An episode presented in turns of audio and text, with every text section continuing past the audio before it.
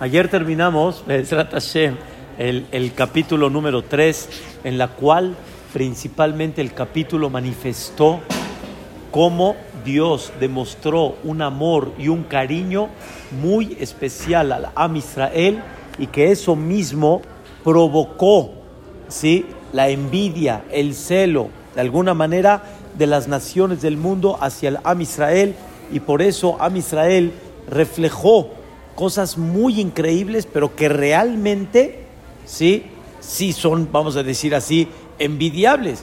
Como Boreolam este, les construyó un santuario, cómo se veía la presencia divina en ese santuario, cómo todos estaban alrededor de ese santuario y al final, principalmente, hagan de cuenta que Am Israel dice, vayan y vean lo que Akadosh Baruj hizo en el momento que nosotros le pusimos la corona.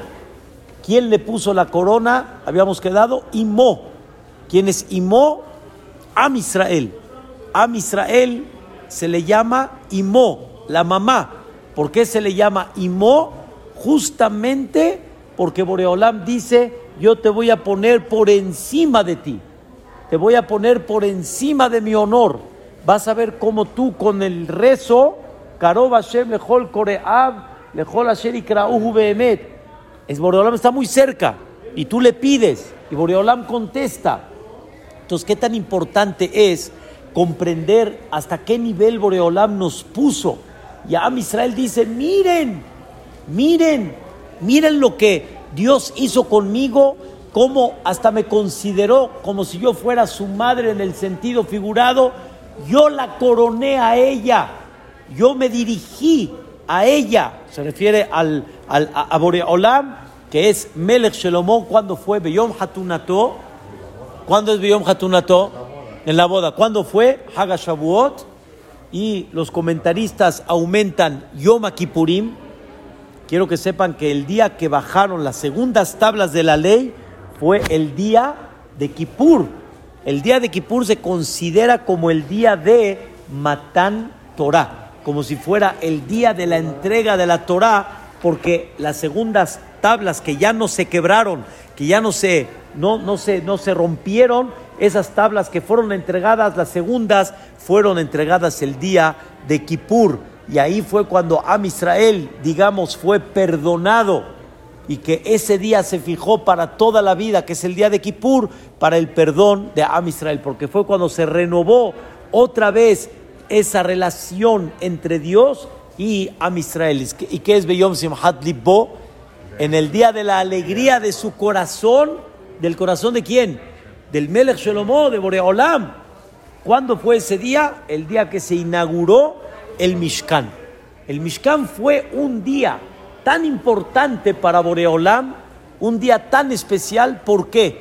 Porque en ese día Boreolam este, no nomás demostró, sino eh, eh, eh, en ese día Boreolam estableció que la Shejina puede estar presente todo el tiempo en una forma que la palpas milagrosa, increíble, tefilot y todos los aspectos. O sea, tener ese lugar donde se ve la presencia divina es un regalo enorme.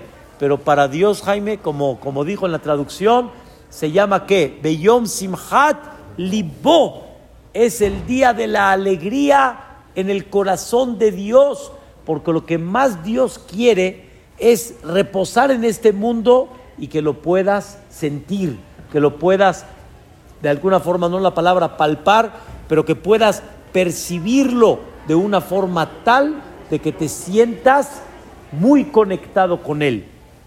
Realmente está escrito en los, eh, en los eh, comentaristas, como en el Sefer Hainuch, está escrito de que, de que Boreolam puso ciertas mitzvot para que la persona visite Jerusalén.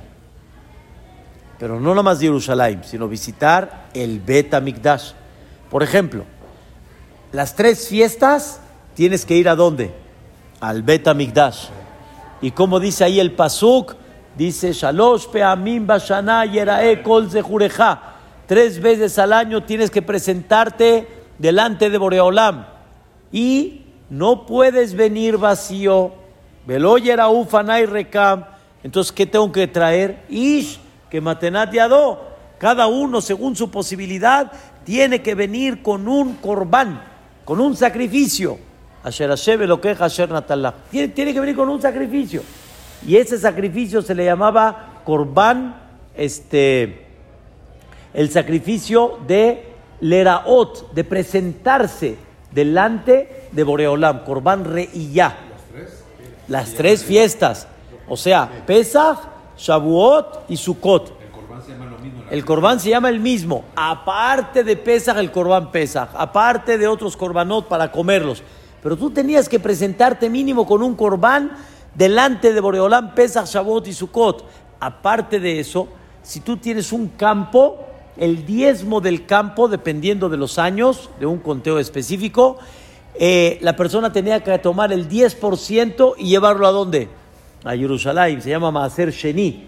El segundo Maaser, que es eh, en el Betamikdash. Cuando decimos Jerusalén, significa ir al Betamikdash. Y ahí te lo tienes que comer. ¿Por qué? No, porque no me puedo comer en Tel Aviv, en Haifa, en... Eh, ¿Por qué me, como que me obligas que ese 10% lo tengo que comer allá? Igual cuando uno sembraba un árbol, plantaba un árbol.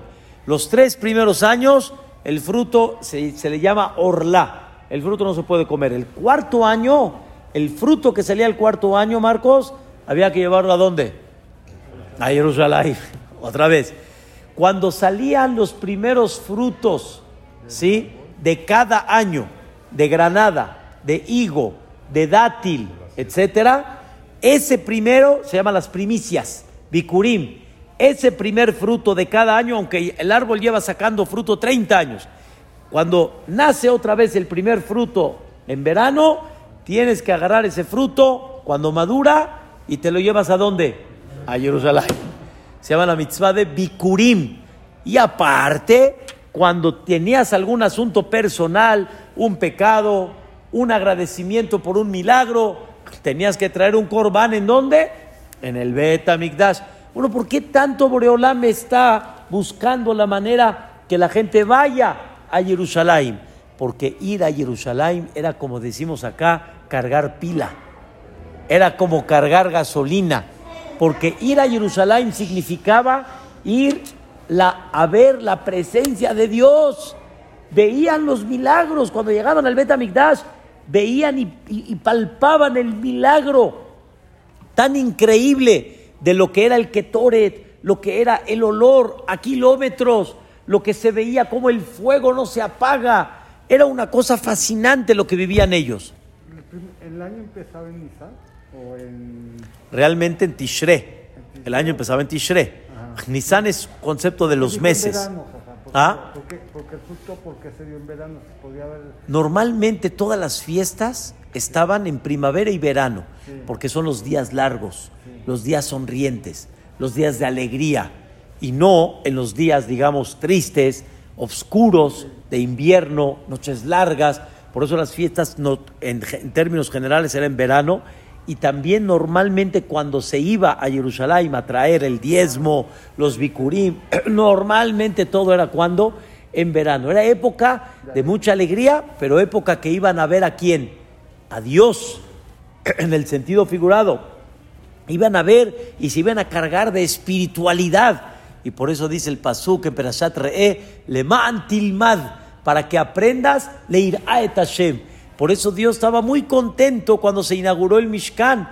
¿Por qué estaba contento? Porque se quedó un lugar establecido que aunque fue portátil al principio, posteriormente se fijó en Shiloh, como ya platicamos, y posteriormente en el Betamigdash, se fijó un lugar donde la gente tiene oportunidad de ir y de cargar batería, cargar pila. ¿Qué crees? Cuando entraban al Betamigdash, los Leviim Jaime tiene que aprender este concepto. Pero los Leviim eran campeones. Y cuando veían a una persona, si la veían medio tristón, le ponían una música que le levantaba el ánimo. Pero si lo veían muy, como dicen, con la nariz muy arriba, lo veía, lo veía, le ponían una música que lo bajaban, bájale, no tanto así, o sea, le daban la música precisa y exacta, sin que este hombre lo haya pedido, sin que de alguna manera lo haya, este, eh, eh, eh, le haya pedido al Leví que, que observen su, su emoción que tiene, su estado de ánimo. No, el Leví nada más lo miraba, porque en ese lugar la persona tiene que ubicarse. Y por eso para Dios era muy importante. Por eso está escrito, don Jacobo, que cuando Dios dijo, hagan un santuario, como dice el Pasuk, de Azuli Mikdash, Beshahanti Betoham. Toham es en plural, quiere decir, haz un santuario para que yo repose en ellos. Está mal dicho. El santuario es para que reposar en dónde? En él, no en ellos. ¿Quiénes son en ellos? Por medio del santuario, yo voy a reposar en dónde? En ellos. Por eso es, Beyom Hatunato, Ubiom Simhat Libo. Era lo que más alegraba a quién? A Boreolam. Y por eso realmente la alegría era para Boreolam, pero también por el otro lado para Am Israel. La verdad, bellísimo este concepto, este detalle. Sin embargo, dentro de las, de las, de las épocas que fueron pasando, vamos a ver más adelante los pecados que llegó a provocar el pueblo de Israel, que de alguna forma eso provocó que en el Betamigdash no se sentía la misma santidad y por eso una cosa interesantísima, cuando normalmente iba todo el pueblo de Israel a Betamigdash, fiestas. O sea, cuando era el diezmo, pues cada uno particular cuando se las arreglaba.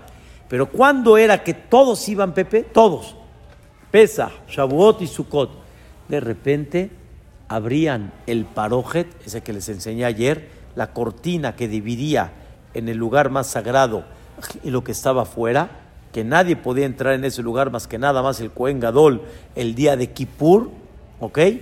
Abrían la cortina para ver cómo están las figuras de ángel y los niños, que eran la cara de niño. Era figura de ángel y cara de niño. Número uno, ¿cómo estaban?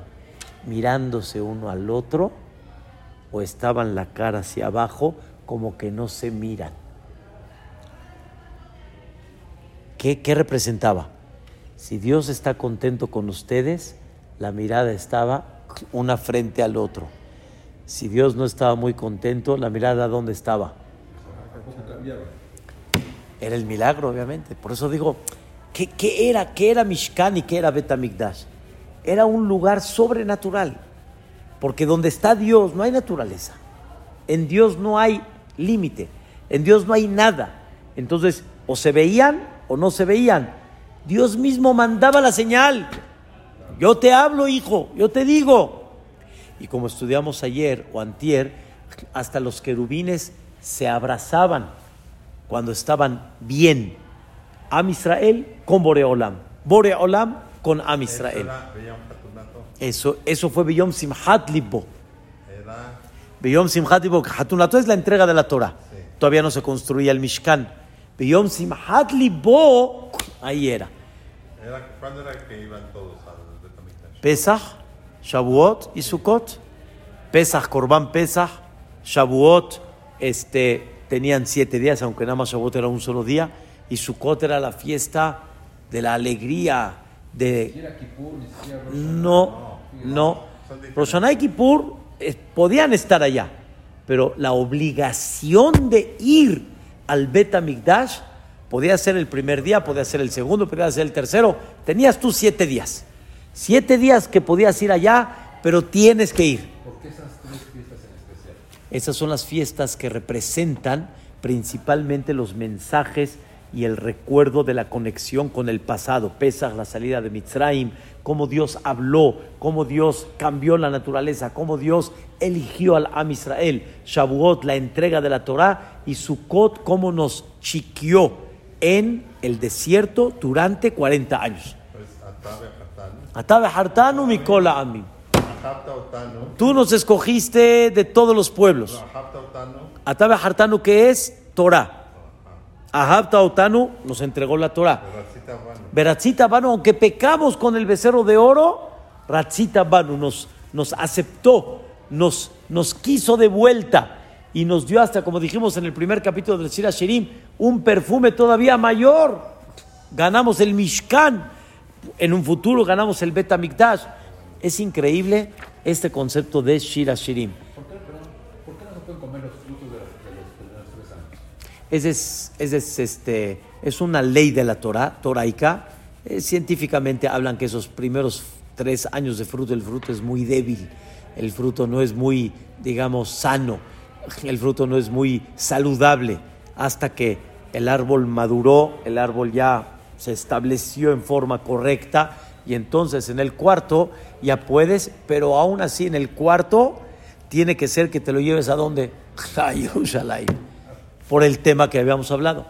Viene Dios y dice, eso es lo que tú hablas de mí.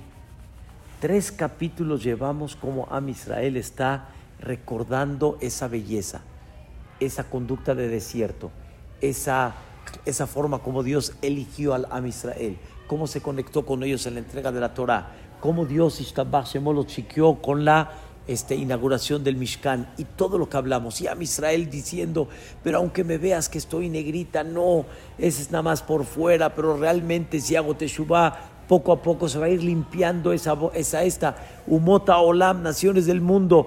No digan que Dios me rechazó, no me rechazó, Olam sigue conmigo. Y Am Israel dice, pero ¿cómo me quieres dejar aquí en un, en un este, mundo rodeado de gente que nada más me está señalando, marginando, maltratando en ciertas épocas? No, y Dios dijo, no te preocupes, ve y sigue los pasos del antepasado. ¿Quieres antes del Mashiach que te proteja? Sigue los pasos de tus, este, de tus padres, de tus patriarcas. Ahí pon el pastoreo de todo, de todo el rebaño para que yo realmente proteja, para que sigas dándole el, el nivel espiritual que tratas de llevar y de mantener hasta que llegue el Mashiach. Viene Borolab y dice, qué bonito has hablado conmigo. De veras, qué bonito has hablado conmigo. Viene Dios y dice, ahora yo voy a hablar de ti. Dios, es el cuarto capítulo. Inach yafa rayati, inach yafa. Ay, eres muy bonita, tú, mi querida. Eres muy bonita. Primero habla en general. Eres muy bonita. Antes que todo, se me olvidó decirles, perdón, eh, lo que dice el comentarista Rashi, que Rabbi Shimon Bar Yochai le preguntó a Rabbi Lazar Rabbi Yossi, dice, ¿me puedes explicar qué significa la corona que le dio su mamá? A Shelomo, que se refiere a Dios. Así le dijo Rabbi Shimon Bar Yochai. Y le contesta a Rabbi Elazar Rabbi Yossi, le dice, Mashal, un ejemplo, el Melech que tenía una hija y tanto la amó que no se movió, como dicen en el sentido figurado, hasta que le llamó hija mía. Y, y- y después de llamarle hija mía, le llamó hermana. Y después de llamarle hermana, le llamó mamá. Hija, como dice el Pasuk, Shemai Bat Uri. Hermana, como dice Pithili, Ahoti. Y hasta que le llamó mamá, como dice el Pasuk, este, Ba'atara Sheitera Lo Imo. Le dijo Roshimon Mario, ¡ay, qué belleza! Entonces, Boreolam tiene varias maneras como tiene relación con el Am Israel, como su hija, como su hermana y como su mamá. Y, Como su novia. ¿eh? novia. y como su esposa. Aquí habla primero de una relación este, este, directa, de una relación como padre e hijo, hermana y mamá. Esposa es una relación diferente, es una relación de matrimonio, es una relación que Dios no lo quiera, como habíamos platicado, pu- pudiera existir un divorcio, pero la relación original entre Boreolam y el Am Israel es como hija, hermana y mamá. Mamá ya explicamos. Hija y hermana, vamos a explicar más adelante. Pero este concepto es increíble. Y Boreolam, regresando al punto que estábamos hablando, primero le dice a la Am Israel, tú eres muy bonita, muy bonita. Y tú eres muy bonita. Ahora, va a decir tres conceptos particulares en que es bonita. Y ¿sí? Tú eres bonita, mi querida, ¿en qué? Por eso repite otra vez, Inajiafa. Número uno, Enaij Yonim. Tus ojos son como la paloma.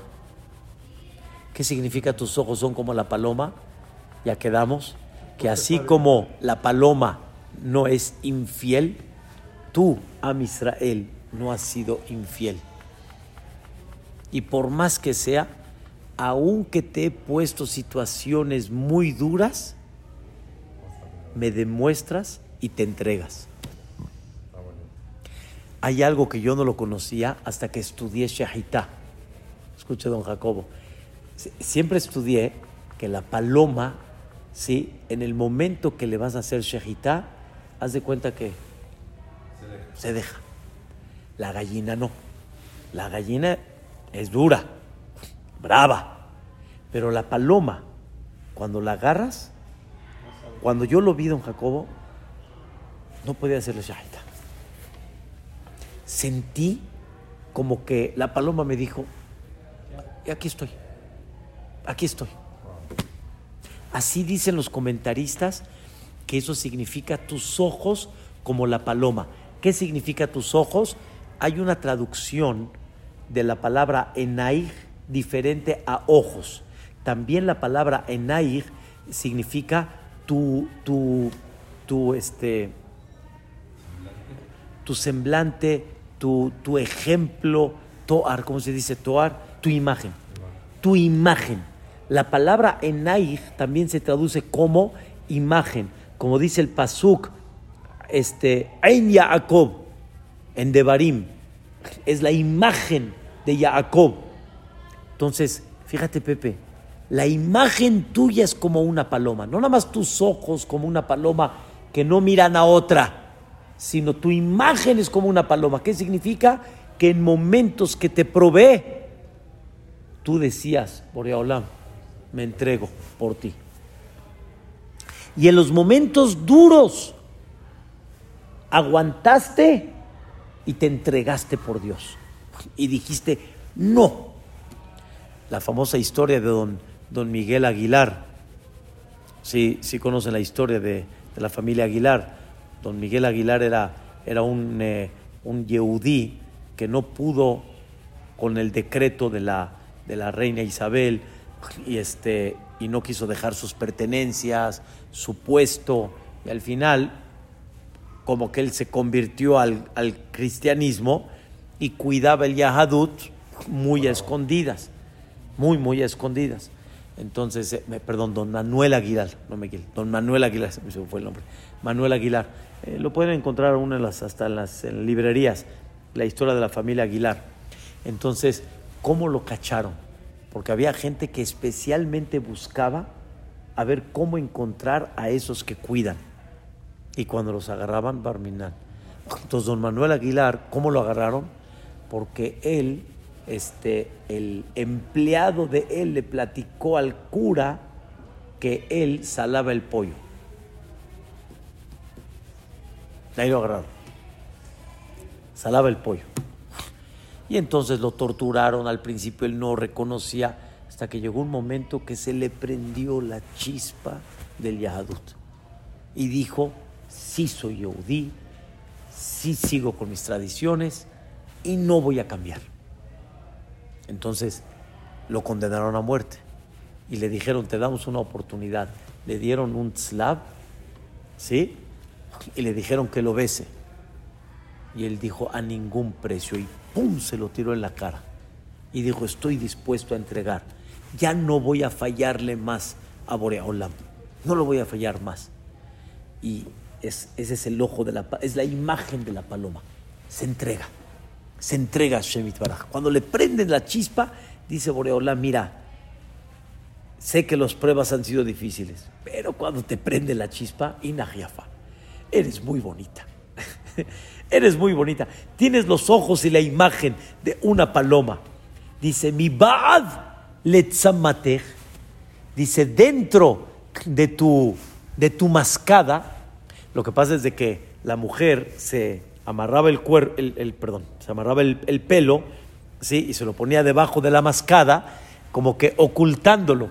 Dice, mi ba'ad letzamatej, dice, de los que están dentro de la mascada, o sea, los que no resaltan mucho, los que no son muy este, reconocidos como los grandes de Am Israel, dice, mi ba'ad letzamatej, sa'arej, que eder aizim shegaleshu mehar gilad. Dice, esos bellos que no se ven, ese pelo más bien dicho, perdón, me equivoqué, ese pelo que no se ve, que se le llama tipo el pueblo, vamos a decir así, son tan queridos para mí que Eder Aizim, como el rebaño que estaba llegando a Eretz Israel. ¿A quién se refiere? Dice Rashi, a Jacob vino y a sus hijos. Así como Jacob y sus hijos para mí fue lo más valioso que hay, lo más apreciado que hay, para mí todo Am Israel, cada uno de ellos es lo más apreciado para mí. No hay algo más bonito que hay. Por eso dicen nuestros sabios en la Gemara Masechet Shabbat que si una persona, Dios no lo quiera, estaba presente en el momento que falleció uno de Am Israel, quien sea, tiene que romperse la ropa. ¿Sabía Gastón? ¿Sabías Pepe? Alágicamente tendrías que rasgarte la ropa. ¿Por? Porque uno de Am Israel para Dios vale como si fuera un Sefer Torah. Como si fuera un Sefer Torah. Si un Sefer Torah Barminan se cae, ¿qué hace? Ayuna. Y los que estaban ahí ayunan. Se fue un alma, se fue un Sefer Torah. Tan importante para Boreolam, aunque no sea familiar. En el momento tendríamos que, no se acostumbró así, pero la alhaja originalmente dice que así, así debería de ser. se hace ahorita así. No se hace ahorita así. Pero es lo que Dios dice ahí. Mi de tzamatej, debajo de la, ¿cómo se dice? Debajo de la mascada, saarej, esos, esos pelos que no se ven, que son muchos, aunque se vean que son del pueblo, que Eder Aizim Shekaleshu Mehar Gilad.